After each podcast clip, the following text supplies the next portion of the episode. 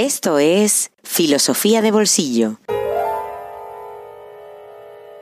El podcast para aprender filosofía en cualquier lugar. Presentado por Diego Chivilotti.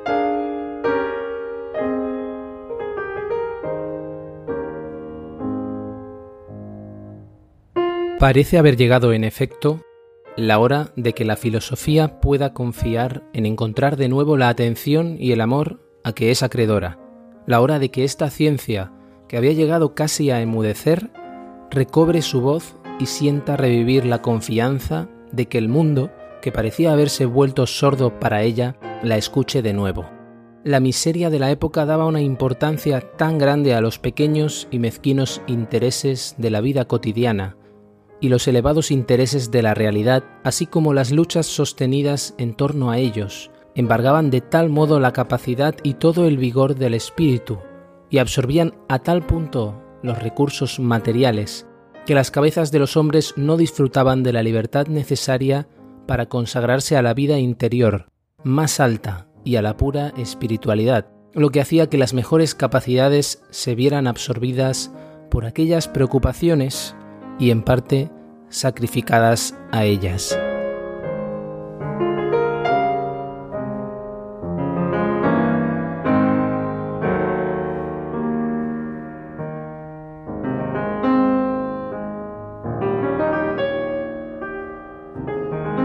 Son palabras de un filósofo que confía en las posibilidades de la filosofía, y no de cualquiera, Georg Wilhelm Friedrich Hegel. Buenos días. Una efeméride como la de hoy obligaba a que Filosofía de Bolsillo rompiera su silencio antes de que comience la segunda temporada. Hegel es sin duda tan difícil como esencial para entender el pensamiento occidental de los últimos 200 años. Un autor leído de infinidad de maneras, con interpretaciones muy variadas y también contradictorias entre sí, que hoy cumple 250 años. Hay poca gente de la que se pueda decir que sigue cumpliendo años después de haber muerto, pero sí se puede decir de Hegel, que murió en 1831 en un Berlín asediado también por una epidemia, la de cólera en ese caso. De hecho, Hegel volvió a las aulas para dar clase después de que se suspendieran por la irrupción del cólera. Sus restos, por cierto, se conservan en el cementerio de Dorotheenstadt, en la capital alemana, junto a los de otro gran filósofo como fue Fichte, y no muy lejos de Bertolt Brecht. Pero su pensamiento sigue vigente y vigoroso en muchos aspectos. No podremos adentrarnos, evidentemente, con un mínimo de profundidad y detalle en el pensamiento de Hegel, y no solo porque este sea un bonus homenaje, sino también porque para hacer eso sería necesario haber pasado por Kant o como mínimo por los debates del siglo XVIII, que nos esperan en la segunda temporada. Pero lo que sí podemos es hacerle un pequeño homenaje, podemos escuchar sus palabras y valorar la gran influencia para todo lo que ha ocurrido en los siglos XIX y XX. Decía Kant al final de su vida, y Kant es importante porque Hegel parte de él, que las elaboraciones filosóficas solo merecen ser consideradas filosofía de verdad si se configuran en un sistema, que hacerlo de forma fragmentaria es hacer ensayos, pequeños ensayos y tentativas, haciendo uso del pensamiento racional, pero que es algo que no es digno de confianza. En resumen, que si no hay sistema, no hay filosofía. Hegel asume esta lección de la necesidad de un pensamiento sistemático, es decir, que aborde todo y que todo tenga un lugar importante y esencial dentro de ese sistema, y pretende construir un sistema muy ambicioso, que es lo que choca precisamente con el pensamiento actual. El pensamiento actual es mucho más modesto, fragmentario y fragmentado. Hegel no solo consideraba que el espíritu humano participa de una lógica universal, sino que se puede reconstruir esa historia del espíritu, entendiendo espíritu no como la presencia de alguien del más allá que se manifiesta en, en, nuestro mundo, sino como todos los frutos de la cultura y todo lo que ha producido el ser humano para interpretar el mundo. Ahí entra absolutamente todo, desde el arte hasta el derecho, la política, las ciencias naturales, y se impone la exigencia además de que el espíritu de su época alcance la conciencia de sí mismo. Hegel es el que piensa la modernidad consciente del momento en el que se encuentra. Si has escuchado este podcast desde el principio, estarás de acuerdo conmigo que lo más parecido a Hegel hasta el momento es Aristóteles. Hablamos de palabras mayores.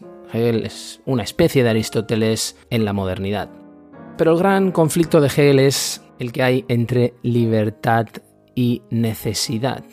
Es decir, siguiendo esa exigencia de Kant, ¿cómo podemos hacer una filosofía de la libertad que sea sistemática? Si precisamente el sistema termina por ahogar la libertad. Precisamente cuando abarcamos todo y todo tiene que tener su lugar, estamos amenazando la posibilidad de dejar libre los elementos porque los elementos terminan siendo simples piezas de ese sistema. Terminan explicando el sistema y el sistema termina explicándolos a ellos. ¿Es que acaso es posible conciliar la naturaleza, la necesidad, la filosofía y la libertad? ¿Cómo se puede configurar sistemáticamente la libertad? Eso es un problema no solo político, sino filosófico, que todos los hegelianos todos los que vengan después, hegelianos y anti-hegelianos también, van a heredar. Lo que escuchábamos al inicio de este bonus es el discurso inaugural del curso, pronunciado el 28 de octubre de 1816 en la Universidad de Heidelberg. Ahí Hegel todavía no era el filósofo oficial del Estado prusiano, en el que se va a convertir muy pronto, pero ya era muy importante. Su pensamiento ya está desarrollado y es cuando recibe la primera llamada a ocupar una cátedra en la universidad. Ese discurso inaugural es interesante porque nos puede servir también como introducción a sus lecciones sobre historia de la filosofía, porque es lo que enseñaba, y también como introducción al propio pensamiento de Hegel. Porque en ese discurso, como suele pasar muchas veces, queda al descubierto todos los aspectos que a veces están un poco ocultos en las obras de Hegel, incluidos todos aquellos más oscuros, más criticados, porque Hegel es muy admirado pero también muy odiado y tiene grandes enemigos hasta hoy, y todos esos aspectos que se tienen que matizar. Como siempre, blanco y negro son posiciones muy reduccionistas y peligrosas y nos impiden entender todos esos matices.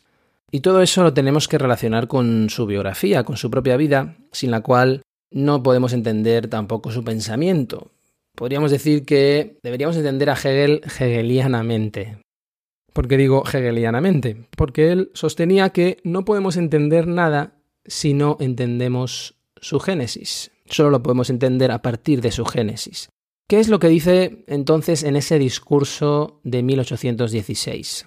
Vamos a escucharlo y además vamos a acompañarnos de un gigante contemporáneo de Hegel, que también sigue cumpliendo años y que nació el mismo año que lo hizo Hegel. Ludwig van Beethoven.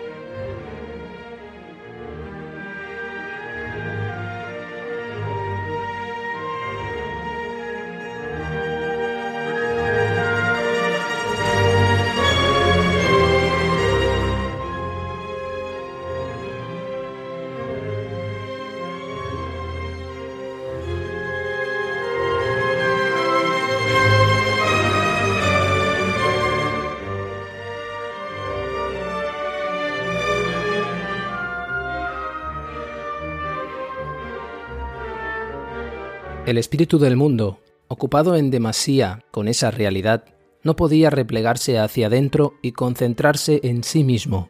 Pero ahora que esta corriente de la realidad ha encontrado un dique, que la nación alemana ha sabido irse modelando sobre la tosca materia, que ha salvado su nacionalidad, raíz y fundamento de toda vida viva, tenemos razones para confiar en que al lado del Estado, en que se concentraba hasta hace poco todo el interés, se levante también la Iglesia que, al lado del reino de la tierra, hacia el que se encauzaban hasta ahora todos los pensamientos y esfuerzos, vuelva a pensarse también en el reino de Dios, dicho en otros términos, que al lado del interés político y de otros intereses vinculados a la vulgar realidad, florezca de nuevo la ciencia pura, el mundo racional y libre del espíritu.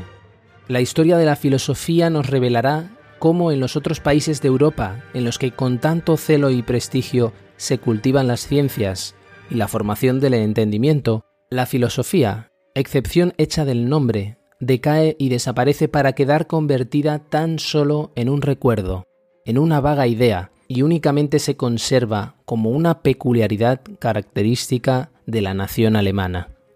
La naturaleza nos ha asignado la alta misión de ser los guardianes de este fuego sagrado, como el linaje de los Eumólpidas era en Atenas el custodio de los misterios eleusinos, y los vecinos de la isla de Samotracia tenían a su cargo la conservación y el cuidado de uno de los más altos cultos tributados a los dioses, o como el espíritu del mundo cultivó y salvaguardó en la nación judaica una conciencia superior a la de otros pueblos, para que pudiera resurgir de ella convertido en un nuevo espíritu. No obstante, también entre nosotros han venido la miseria de los tiempos y el interés de los grandes acontecimientos mundiales a relegar a segundo plano la seria y profunda dedicación a la filosofía, haciendo que se apartase de ella la atención general. Y así ha ocurrido que, mientras las sólidas cabezas se dedicaban a los problemas prácticos, la gran empresa de la filosofía caía en manos de la superficialidad y el adocenamiento que se instalaban en ella a sus anchas. Nosotros, los hombres de la generación que se ha desarrollado bajo el embate de los tiempos, podemos considerar dichosos a quienes como vosotros ha tocado vivir su juventud en estos días en que podéis consagraros por entero a la ciencia y a la verdad. Para mí, que he ofrendado mi vida a la ciencia, es una gran satisfacción encontrarme ahora en un lugar desde el que puedo contribuir en mayor medida y dentro de un radio de acción más extenso a difundir y fomentar un interés científico superior y, en primer lugar, a encaminaros hacia él. Espero que me será dado merecer vuestra confianza y ganarla, pero lo único que por ahora tengo derecho a pediros es que, por encima de todo, solo depositéis vuestra confianza en la ciencia y en vosotros mismos. El valor de la verdad, la fe en el poder del Espíritu, es la primera condición de la filosofía. El hombre que es espíritu puede y debe considerarse digno de lo más alto. Jamás podrá pensar demasiado bien en cuanto a la grandeza y al poder de su espíritu, y si está dotado de esta fe, no habrá nada, por arisco y por duro que sea, que no se rinda a él. La esencia del universo, al principio cerrada y oculta, no encierra fuerza capaz de resistir al valor de un espíritu dispuesto a conocerla. No tiene más remedio que ponerse de manifiesto ante él y desplegar ante sus ojos, para satisfacción y disfrute suyo, sus profundidades y sus riquezas.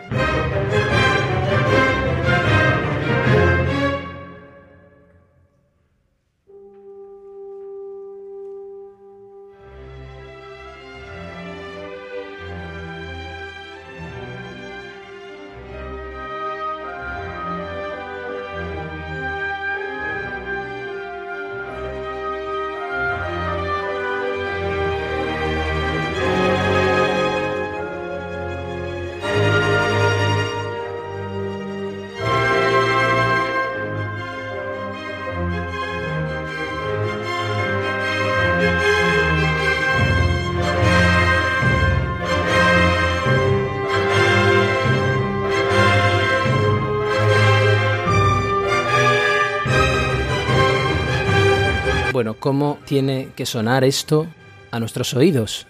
¿Cómo tiene que estar sonando esto a oídos de una persona como tú del siglo XXI, del año 2020, que seguramente tiene una opinión mucho más pesimista de la realidad, de las posibilidades de conocerla y también de las posibilidades del conocimiento y de la filosofía.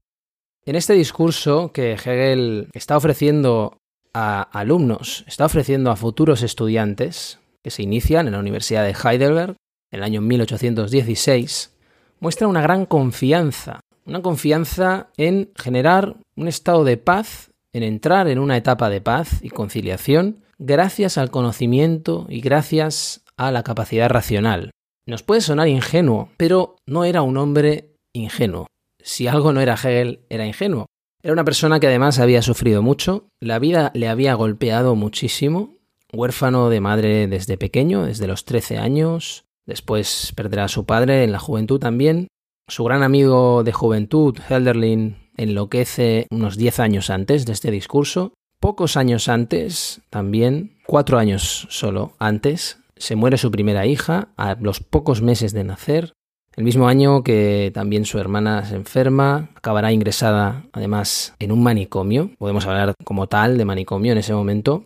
Y también, por otra parte, tiene mérito que diga eso, porque lo dice solo un año después que conozca una etapa de paz, una etapa pacífica por primera vez en Alemania después de un cuarto de siglo prácticamente de guerra, desde 1792, después de la batalla de Waterloo en 1815, que pone fin a las guerras napoleónicas. Esto es un año después de esa batalla. Y hay otro aspecto que quizá también te haya chirriado, te haya hecho fruncir el ceño, que es cuando Hegel habla de la peculiaridad de la nación alemana e incluso afirma que la naturaleza nos ha asignado la alta misión de ser los guardianes de este fuego sagrado, fuego sagrado de la filosofía. Y esto también hay que matizarlo porque ese nacionalismo prusiano alemán anticipa para nosotros, que ya conocemos el siglo XX, muchas cosas, pero hay que entender el contexto especialmente. Es un contexto que no es ajeno a ese dominio francés, a esas guerras de ocupación francesas, lo cual nos hace entender al menos ese nacionalismo en un contexto de amenaza. Por otra parte, es un nacionalismo muy progresista. A nosotros nos cuesta entender la dimensión progresista del nacionalismo, pero existe y existe de una manera muy clara en ese momento, porque lo que busca es modernizar el Estado. La modernización de los estados siglo XIX en muchos aspectos venía de la mano de ese nacionalismo, que además tenía una base cultural, estaba muy basada en recuperar una tradición cultural en todos los aspectos, y eso desde los primeros escritos de juventud. Hay que pensar que desde su época de estudiante, junto a amigos de juventud, nombres que son importantísimos, como Helderlin, como Schelling, desde esos años Hegel compartía con todos ellos una gran admiración hacia la Revolución Francesa, entendida como el gran apogeo de la libertad, hay que recordar que la toma de la Bastilla tiene lugar cuando Hegel está a punto de cumplir 19 años, esa juventud, en esa edad en la cual por encima de todo se valora la libertad, la transformación del mundo, las revoluciones, en resumen. Sin embargo, ese mismo entusiasmo y desengaño que le provocó a él y a muchos la Revolución Francesa y también Napoleón, el hombre que Hegel consideraba a principios del XIX la encarnación del espíritu de la historia, pero cuyas tropas invadieron y ocuparon su propia casa en Jena, en el actual estado de Thüringen. Todo eso le llevó a un germanismo que, en su opinión, solo podía consolidarse en torno de ese estado prusiano, de Prusia, pero con el cual también se va a enfrentar, aunque se convierta en su filósofo oficial. Por otra parte, algo que nos hace sentir lejos de Hegel es esa euforia que muestra por las posibilidades de lo que llama ciencia y por la fuerza del espíritu, que es la filosofía. Aunque hay una preocupación científica también en su obra, porque a Hegel le preocupaba absolutamente todo, le interesaba absolutamente todo, y eso es algo que se puede ver en sus cuadernos de juventud. Cuando habla Hegel de ciencia en este discurso, a lo que se refiere es a la Weltweisheit, es decir, la sabiduría global, dicho de otra manera, a la metafísica. Por lo tanto, está hablando de filosofía, pero más concretamente está hablando de la orientación metafísica. Lo que él está defendiendo en este discurso es algo que está amenazado también hoy, el espíritu filosófico frente a los intereses histórico-políticos. De hecho, él está afirmando la superioridad de ese espíritu filosófico por encima de la dimensión política. Y por eso también ese optimismo no es ingenuo, porque hay que tener en cuenta el mundo regresivo, corrupto, mezquino, que va a dar lugar la restauración después del Congreso de Viena, en el año 1815, un mundo que se parecía bastante a la degradación europea actual, donde triunfa la corrupción, las intrigas, los negocios por encima de todos esos ideales de fraternidad y libertad que se cantaban a los cuatro vientos, pero que finalmente sirven como simple mercancía. Lo que está diciendo Hegel también en ese momento es que todo el espíritu filosófico y también los intereses cotidianos, políticos, son todos manifestación de un único espíritu del mundo, el Weltgeist.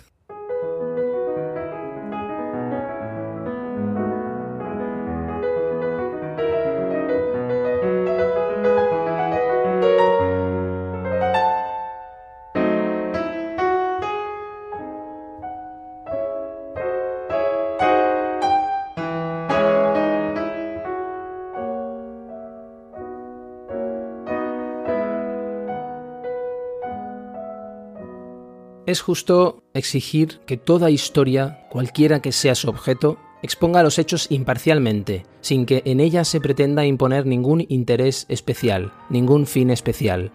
Sin embargo, el lugar común que este postulado envuelve no nos llevará muy lejos, ya que la historia de algo, sea lo que fuere, guarda la más estrecha e indestructible relación con la idea que de ese algo se tenga. A tono con ello se determina, naturalmente, lo que para ese algo se considera importante y conveniente, y la relación entre lo ya acaecido y el fin propuesto impone, quiérase o no, una selección de los acontecimientos que se narran, del modo de concebirlos y de los puntos de vista bajo los cuales se colocan. Y así, según la idea que se tenga de lo que es un Estado, puede muy bien ocurrir que un lector no descubra en la historia política de un país absolutamente nada de lo que busca en ella. Este mismo caso puede darse, con mayor razón aún, en la historia de la filosofía. Y no sería nada difícil señalar exposiciones de esta historia en las que encontraríamos o creeríamos encontrar cualquier cosa menos lo que reputamos por filosofía. Esta circunstancia hace que ninguna otra ciencia sea tan necesaria como en la historia de la filosofía, una introducción en que se establezca con toda claridad el objeto cuya historia se trata de exponer.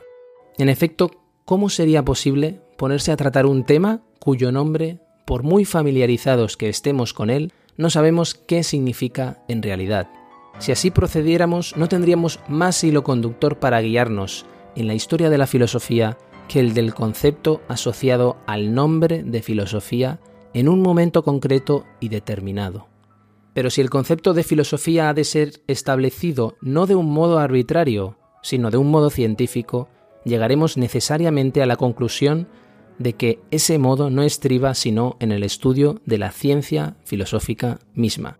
Pues es característica peculiar de esta ciencia el que su concepto previo sirva solo aparentemente de punto de partida para desarrollarla, ya que es el estudio mismo de una tal ciencia en su conjunto el que tiene que suministrar la prueba, e incluso diríamos el descubrimiento, del mismo concepto de filosofía, un concepto que no es, en esencia, sino el resultado de dicho estudio, el estudio histórico de la filosofía.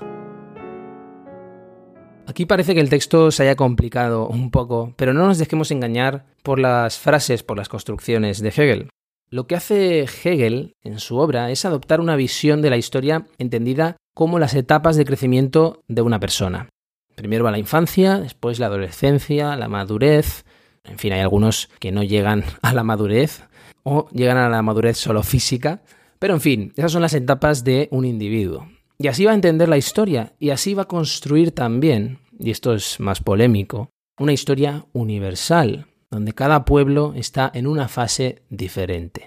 Lo que hace Hegel en este discurso es dar la iniciativa a la idea, a la filosofía, en la historia de las manifestaciones del espíritu.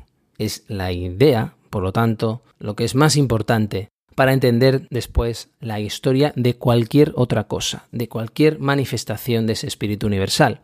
Y por otra parte, esto quiere decir también que el concepto, es decir, la comprensión del concepto y el poseer un concepto de la verdad, no se da, no tiene lugar, no se manifiesta de una manera inmediata para nosotros, sino que solo se puede asimilar y solo podemos llegar a tenerlo a partir de su manifestación histórica. De manera que la historia es la mediación para entender ese concepto. Y en el caso de la filosofía, solo se puede hacer a partir de la historia de la filosofía.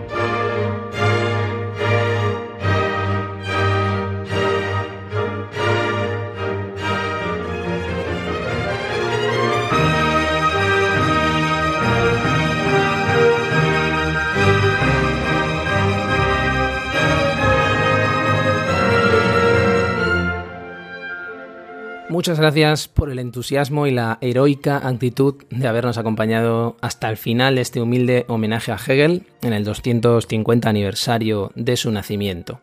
No sé qué pensaría del formato podcast si estuviera entre nosotros, pero yo creo que Hegel vería con buenos ojos lo que intentamos hacer en Filosofía de Bolsillo, que es adentrarse en el pensamiento a partir de su desarrollo histórico.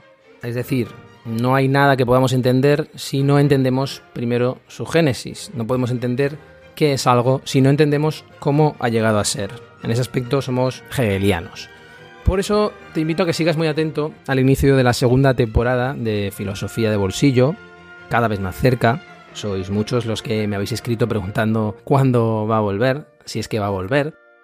Va a volver, por supuesto, y lo hará pronto. Y eso es lo que vamos a intentar hacer.